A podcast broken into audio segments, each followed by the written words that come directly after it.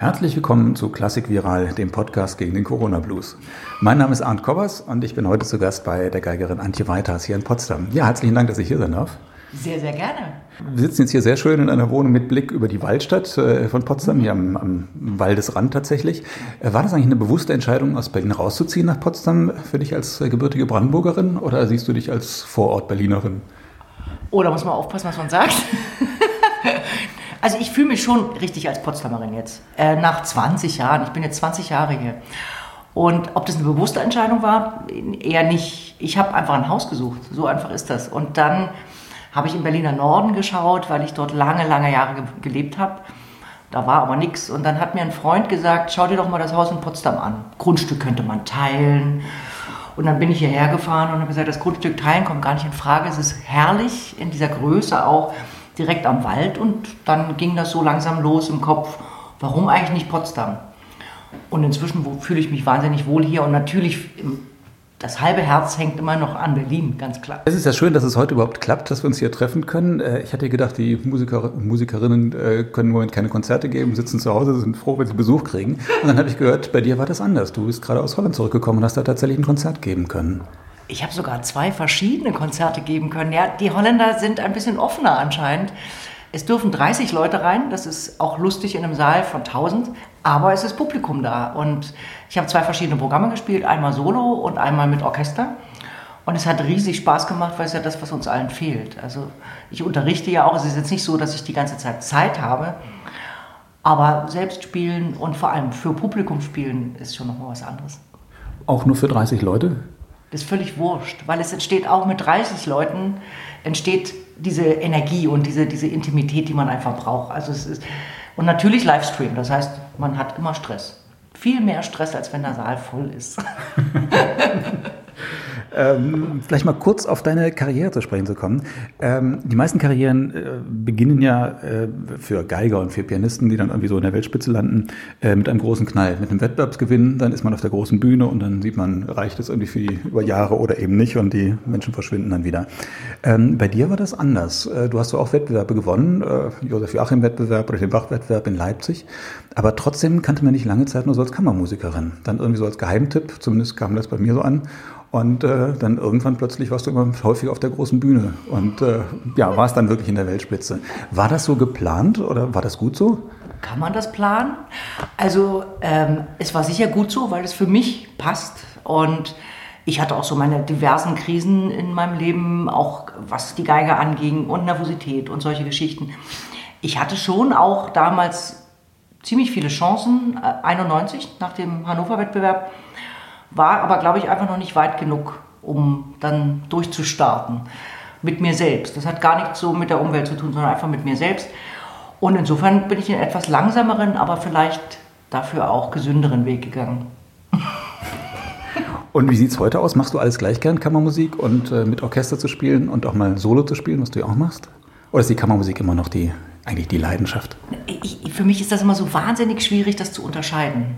Weil, äh, also entweder man ist ein guter Musiker, der kommuniziert mit anderen, oder man ist es nicht. Ähm, für mich ist mit Orchesterspielen auch eine Form der, des Miteinanders. Und im besten Falle, wenn man dann einen richtig tollen Dirigenten hat, ähm, kann man sich auch gegenseitig wirklich motivieren und inspirieren. Und insofern sehe ich so einen Riesenunterschied da nicht für mich. Insofern mache alles gerne. Ich will mich mhm. auch nicht festlegen lassen, das wollte ich noch nie. Mhm. Wie ist denn das eigentlich? Äh, die neueste CD von dir ist ja das Trippelkonzert von genau. Beethoven. Ja. Also das Konzert für Violine, Violoncello und Klavier und Orchester von Ludwig van Beethoven. Ähm, aufgenommen mit äh, Martin Helmchen, Marie-Elisabeth Hecker und äh, Andrew Mancy als Dirigent. Ne? Nee, das, das Trippelkonzert haben wir ohne Dirigenten machen müssen, weil wir haben nämlich ah. zu fünf, muss man in dem Fall sagen, also wir drei Andrew und das Orchester haben keinen Termin zusammengefunden. Das Orchester ist NDR Radiophilharmonie? Nee, DSO. Ach, Deutsche, DSO. Deutsches Symphonieorchester, genau. Und dann war die Idee, was machen wir jetzt? Und dann hat Andrew gesagt, na, dann macht's doch alleine. Da habe ich erstmal gedacht, oh Gott, alleine, ohne Dirigenten. Ich mache das zwar häufiger, aber da hatte ich dann doch Manschetten, aber irgendwie haben wir gesagt, wir schaffen das. Und umso näher die Aufnahme kam, umso mehr kamen die Bedenken zurück. Aber letztendlich war das eine super Erfahrung. Das Orchester war sehr, sehr unterstützend und motivierend und haben toll gespielt. Also insofern sind wir alle ganz glücklich mit dem Ergebnis. Aber trotzdem hat dann einer oder eine den Hut auf, äh, was, was, so, was so Einsätze gibt und, und, und sonstige Sachen und Tempi und sowas ähnliches. Macht das der Pianist? Hast du das gemacht an der Geige? Ich musste es dann doch machen. Also das ist klar. Ich meine, ähm, äh, Martin hat sich auch sehr eingebracht, aber letztendlich, was dann, was dann Einsätze anging und ähm, auch teilweise Proben im Orchester, ähm, habe ich schon meistens gemacht. Aber, aber wir haben uns total zu dritt abgesprochen. Also wir, wir haben ein Vorkonzert davor gemacht äh, durch äh, Corona, nee, das war noch nicht Corona. Wieso ist das eigentlich damals abgesagt worden? Das weiß ich gar nicht mehr. Wir wollten ein Vorkonzert machen äh, in dem Ort, in dem Marie und Martin wohnen. Und dann ist uns irgendwie das Orchester abgesprungen. Und dann haben wir die Trio-Fassung gemacht. Das ist total witzig. Also natürlich ist mit Orchester viel besser. Aber für den, für den Anlass war das eigentlich super. Also wir haben dieses Trio gespielt und bei der, bei der Probenarbeit haben wir uns ganz genau überlegt, was machen wir, was wollen wir wo äh, in, in, den Tutti, was wollen wir wo im Orchester. Und äh, insofern war das alles komplett abgesprochen und einer musste es dann halt irgendwie dem Orchester mitteilen. Und das war vorwiegend ich. Hm. Dieses Triple-Konzert wird ja sehr selten eigentlich gespielt. Ne? Ist, das, ist das doch irgendwie undankbar? Ich meine, wenn man schon vom Orchester spielt als Solistin, dann will man doch da brillieren und nicht mit zwei Kollegen sich irgendwie den, die Aufmerksamkeit teilen, oder? Ja, das Cello darf ja brillieren. das Cello darf brillieren und die anderen beiden, also es, es heißt ja immer, das ist nicht so schwer, weder fürs Klavier noch für die Geige. Ja, für Cello, Wahnsinn, aber und ich, weder Martin noch ich sind der Meinung, dass das stimmt. Ähm, was die Problematik ist, dass man hat unendlich viel Zeit zum Nachdenken und dann kommt ein Lauf und, oder eine Phrase, die wahnsinnig schwer ist und sehr offen. Also letztendlich ist es psychologisch ein bisschen das, was die Solobläser in den Orchestern haben. Und das haben wir nie gelernt. Also weder Pianisten noch, noch Geiger haben sowas gelernt, weil sie eigentlich immer spielen. Mhm. Wir haben, und und, und das, das ist eine psychologische Schwierigkeit. Ähm, aber ansonsten ist es vor allem Kammermusik und muss wahnsinnig lebendig sein. Das ist das Problematische, weil das Stück wird sehr häufig einfach nur so abgemuckt. Und dann verliert es an Charme. Und, und, und das war einfach herrlich mit den beiden und auch eben mit dem DSO, dass wir richtig reingehen konnten und, und über viel Freiheit und, und was wollen wir eigentlich mit der Stelle, mit der Stelle und so weiter. Also es war eine extrem inspirierende Arbeit. Mhm. Du machst das ja mittlerweile häufiger und anscheinend auch gerne, dass du äh, vom, vom ersten Pult aus oder als Solistin äh, ein Orchester ja. leitest. Ähm, hast ja auch ja, ein eigenes Orchester, Kammerorchester klingt jetzt zu Fall, aber jedenfalls du bist äh, künstlerische Leiterin der Kamerata. Nicht mal, nicht mehr, nicht mehr. Nicht, nicht mehr? mehr? Nein, nein, oh. nein. Ich war das neun Jahre lang. Das ist ja eine lange Zeit. Ja. Und jetzt gehe ich jedes Jahr für ein Projekt zurück. Und, ich, und sie freuen sich immer noch, dass ich komme. Und das ist doch gut. es ist besser so rum, als wenn man wenn die sagen, oh Gott, weil jetzt die schon wieder. Also insofern, ich war neun Jahre dort und man kann sagen, es gibt immer noch eine sehr persönliche Beziehung. Mhm. Magst du Dirigenten nicht oder warum machst du die das ist immer die erste Frage. Und es stimmt überhaupt nicht. Ich mag gute Dirigenten sogar sehr. Und man soll das überhaupt nicht gegeneinander aufwiegen. Ähm, es ist eine andere Art des Musikmachens mit, äh, ohne Dirigenten. Weil letztendlich, ich versuche das immer so zu erklären, wenn wir da so stehen, gibt es ja einen großen Kreis. Und äh, jeder Stimmführer oder jeder, der dort sitzt, hat einen unglaublichen Anteil an dem, was da gerade passiert. Es ist eine viel direktere Kommunikation. Manchmal finde ich es auch total lustig, wie Zusammenspiel auf einmal funktioniert. Manchmal auch gar nicht, es kommt ein bisschen drauf an. Aber eigentlich, gerade auch bei Solokonzerten, denke ich manchmal, wieso ist denn das jetzt zusammen? Wieso muss ich jetzt nicht warten? Das hatte man, manchmal ist es ja so, Beethoven-Konzert habe ich so oft gespielt, zum Beispiel, da weiß man, an welchen Stellen das Orchester immer zu spät ist. Und es ist völlig egal, welcher Dirigent da steht. Und das passiert komischerweise in dieser direkten Kommunikation weniger. Es ist einfach ein Umweg weniger, logisch. Es geht direkt über die Ohren. Und wenn Dirigenten das schaffen, Energie zu geben und gleichzeitig die Ohren der Musiker im Orchester so aufzubekommen, dass es eine direkte Kommunikation gibt, dann ist es natürlich überhaupt die totale Wunschvorstellung. Und das habe ich auch schon oft erlebt und deswegen würde ich nicht sagen, Beethoven-Konzert ohne Dirigenten ist schöner als mit. Überhaupt nicht. also zum Beispiel. Es gibt viele, viele andere Beispiele auch.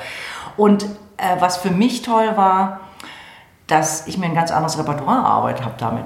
Ich habe jetzt acht Beethoven-Symphonien gemacht, ohne Dirigenten. meine, ich habe in meinem Leben nie im Orchester gespielt. Das ist immer so lustig, wenn man dann irgendwo hinkommt, macht das und alle, die dort sitzen, haben es 30 Mal gespielt und ich sage, das ist mein erstes Mal. Also ich habe jetzt hier so eine Vorstellung, sagt mir ruhig, wenn das äh, kompletter Blödsinn ist, aber es ist so eine, das ist so ein grandioses Erlebnis, diese Musik dann zum ersten Mal zu machen, in so einer Konstellation, wo jeder will und wo, wo eine Energie aus der Gruppe herauskommt, das ist, ist schon sensationell. Den Thomas, Thomas Zedmeier hat ja dieses, äh, dieses Orchesterleiten anscheinend so fasziniert, dass er wirklich auch Dirigent geworden ist und dass er auch sehr erfolgreich und auch ja. sehr gut, wie ich finde, macht.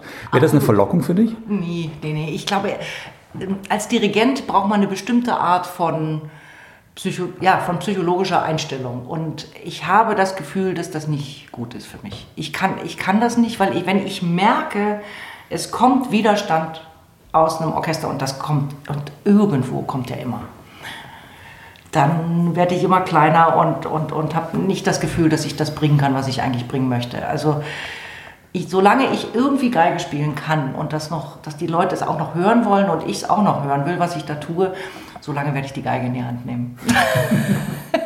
Ja, als Geigerin hat man ja einen großen Vorteil gegenüber vielen anderen Instrumenten, dass es äh, doch auch einige interessante Literatur für das Instrument Solo gibt. Wobei die allermeisten Menschen ja denken, es gibt irgendwie sechs Partiten und Sonaten und viel mehr gibt es nicht. Aber es gibt doch eine ganze Menge mehr, ne? Eine ganze Menge. Gerade, gerade in der Barockmusik gibt es wahnsinnig viel. Da kenne ich lange auch nicht alles. Dann gibt es natürlich die berühmte Bartok-Solosonate. Es gibt Prokofjew-Solosonate. Es gibt Rega und es gibt Isai. Also, meine, wir können uns nicht beklagen. Die Pianisten haben es ein bisschen leichter. Die können alles irgendwie alleine spielen. Also, wir sind natürlich ein bisschen begrenzter, aber es gibt viel mehr, als, als viele denken. Du hast ja drei CDs, Solo-CDs aufgenommen beim Label Avi. Sind das die beiden die wichtigsten Zyklen oder ist das, äh, hat sich das irgendwie so ergeben? Warum hast du Bach und Isai kombiniert? Also ich, hab, ich fand das total witzig, dass das noch nie jemand vorher gemacht hat, als Zyklus oh. miteinander verbunden. Also es gibt Aufnahmen, wo mal eine Isai-Sonate auf so einer Solo-CD mit drauf ist, aber es wirklich genau diese zwei Zyklen gegenüberzustellen, das war zum ersten Mal und ich habe das fast nicht glauben können, dass das noch nie veröffentlicht worden ist. Äh, für mich ist das ganz, ganz äh, logisch, weil Isae hat ja diese sechs Solosonaten am Ende seines Lebens geschrieben. Er hat sie ja gar nicht mehr gespielt. Er war, hatte einen schlimmen Unfall und es ging leider nicht mehr mit dem Geigespielen und das ist wie sein Vermächtnis. Mhm. Und er war ja ein berühmter Virtuose, nicht? Ende des 19. Jahrhunderts ja, und Anfang des 20. Jahrhunderts. Genau, aber eben auch ein sehr guter Komponist und mhm. das wissen die allerwenigsten Leute und nicht nur für die Geige. Und äh, er ist aber natürlich inspiriert worden von den Bach-Sonaten und Partiten. Merkt man auch an, an, ein paar der Sonaten ganz eindeutig, was die Struktur, die, sogar die Satzfolge, teilweise sogar die, die, die, die Tonartwahl. Äh, also das, da gibt es eine große, große Verbindung. Und ich finde es so wahnsinnig interessant, weil er natürlich aus seiner ästhetischen Perspektive des äh, Anfang des 20. Jahrhunderts kommt. Und so hat er auch die Bach- ähm, wie soll ich sagen, also das, was an Bach erinnert, hat er auch in dieser Art und Weise geschrieben. Und es ist total spannend, das gegeneinander zu setzen. Und äh, ich kriege auch immer vom Publikum, wenn ich mit Israel kann ja nie jemand was anfangen. Ne? Da sagen dann immer die Veranstalter, oh nee, Israel muss das wirklich sein, da kommen die Leute nicht. Und manchmal haben sie dann so viel Mut und machen es trotzdem und die Leute kommen auch trotzdem. Vielleicht kommen sie wegen Bach, weiß ich nicht, aber sie kommen. Und in Gesprächen danach war ganz häufig äh, die Reaktion, mein Gott, was ist das für tolle Musik, diese Eugène Isaïe. Und darum geht es mir letztendlich. Also es geht nicht darum, Bach zu vergleichen mit Isaïe, um Gottes Willen. Bach ist unvergleichlich, da müssen wir gar nicht drüber reden. Aber äh, zu zeigen, dass Isaïe da doch bestehen kann, finde ich schon ganz spannend. Ja, wollen wir uns mal was anhören? Na, ich kann ja mal gucken, hier mit kalten Händen und ungeübt zu spielen. so, da brauchen wir ein bisschen Kannst du mal kurz ausstellen? So, warte mal, da muss ich mal gucken. Also ich würde dann einfach jetzt mal aus der Ballade so zwei Seiten spielen oder sowas, mhm. oder? Gerne. Du nimmst das auch noch auf. So, dann probieren wir das doch mal hier.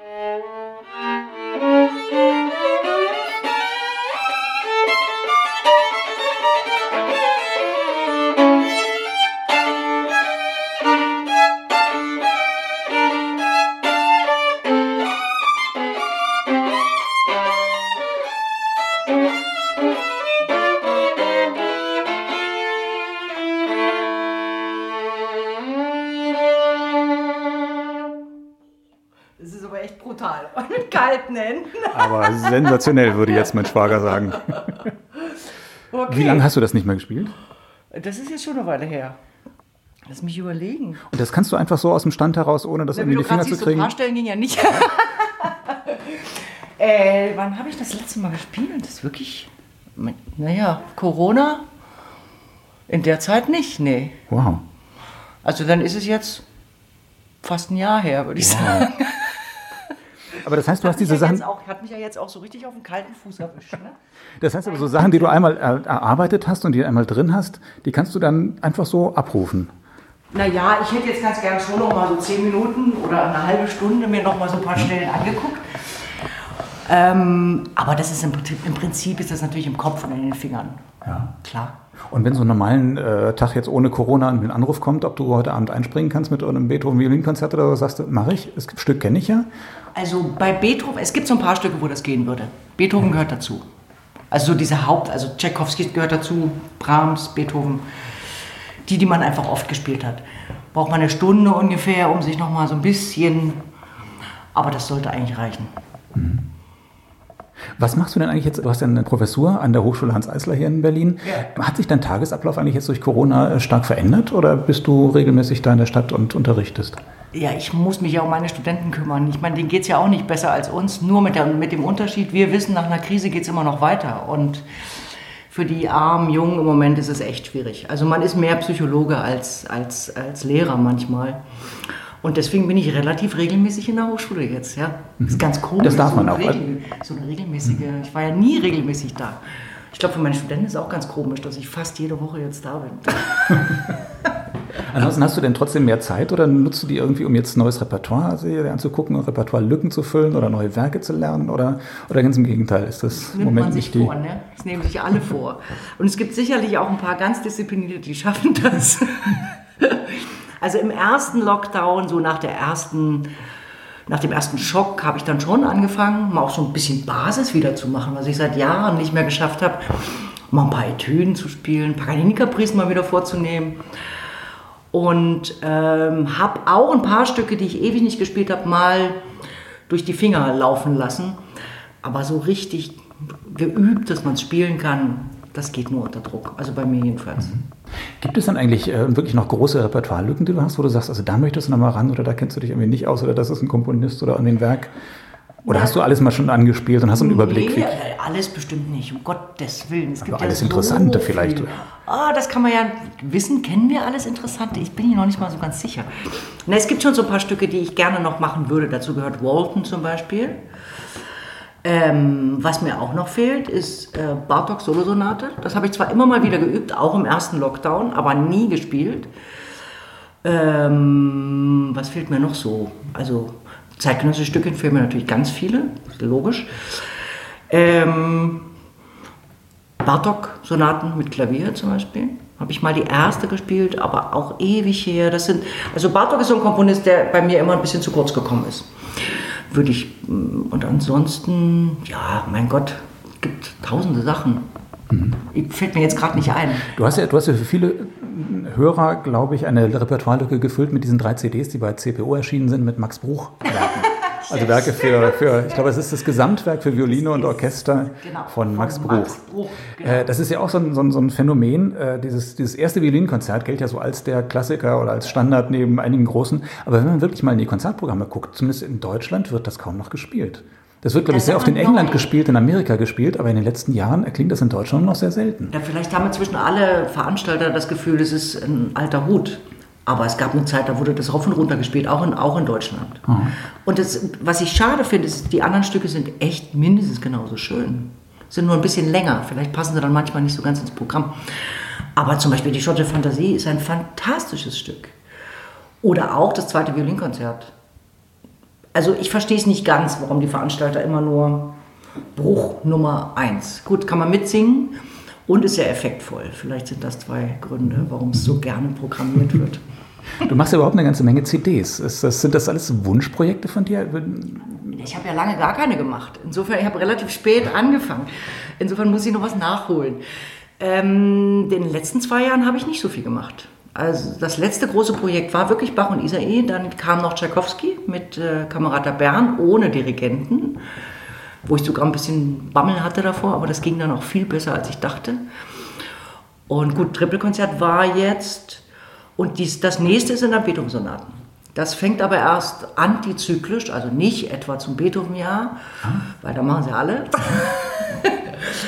Nein, äh, wir fangen an aufzunehmen im Herbst nächsten Jahres. Und da gibt es sozusagen die erste Session und dann wird sich das über ein paar Jahre hinziehen. Und das wird mit Dennis Schweion sein, darauf freue ich mich riesig. Oh ja. Das ist das, erste, äh, das, das nächste größere Projekt. Aha. Ja. Und außerdem CD-Produktion, man lernt wahnsinnig viel dran und ähm, irgendwie ist es auch schön, etwas zu haben, was in dem Moment dann auch irgendwie richtig so war. Das ist ja drei Monate später, ist das ja alles schon wieder anders. Wenn ich mir heute alte CDs anhöre, würde ich ja alles nochmal neu aufnehmen.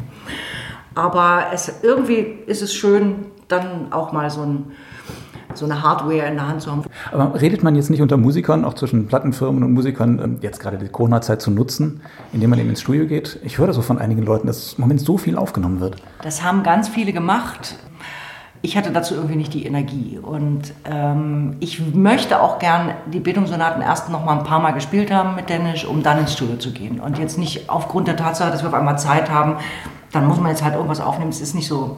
Also für mich hat sich das nicht, nicht ergeben. Mhm. Und ich wollte es auch nicht, das jetzt. Ich wollte das auf keinen Fall in irgendeiner Weise äh, forcieren. Und schauen wir mal, jetzt kommen ja so viele raus. Mein Gott, da hat ja keiner mehr einen Überblick werden auch viele wahrscheinlich unter den Teppich fallen, weil sie gar nicht wahrgenommen werden können in der, in der Menge jetzt. Mhm. Ähm, hast du vielleicht zum Abschluss noch einen Ohrwurm für den Tag? Äh, irgendwas, was wir Ein den Ohrwurm. Hörern mitgeben können? Ein Ohrwurm. Na, es gibt immer so, also es gibt Stücke, wenn ich die einmal höre, dann kriege ich sie nicht mehr los. Dazu gehört zum Beispiel Schubert Oktett. Das kriege ich, ein, das ist dann so drin, dass das verfolgt mich dann auch nachts.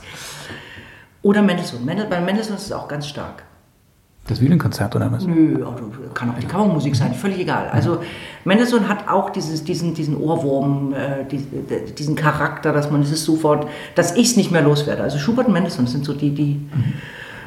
die, mich, die mich dann verfolgen. Aber es ist schön, verfolgt zu werden von den beiden. Mhm. Oder gibt es noch ein Solostück, das du uns vielleicht noch kurz spielen könntest? Boah. Als Rausschmeißer? Als Rausschmeißer? Na, da da, da gibt es natürlich, da gibt es jetzt nur Bach, oder?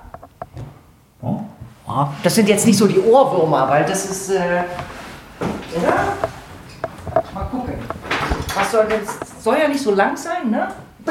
Nee, also ist nicht die Chaconne, die ist vielleicht noch ein bisschen. Nee, das würde ich, das würde ich, jetzt würde ich dir jetzt nicht an. Aber ich könnte ja auch die Courante aus der Demo spielen. Wie wäre das? Ja, prima. Wie klingt das eigentlich? Sehr direkt wahrscheinlich. Äh, oder? Es klingt hier gut. Also auf den, auf den Kopfhörern klingt es sehr gut. Ich ah, hoffe, okay. das klingt dann hinterher auch gut.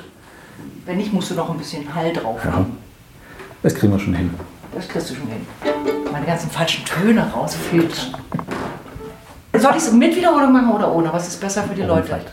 Ohne, ne? Ja. ja.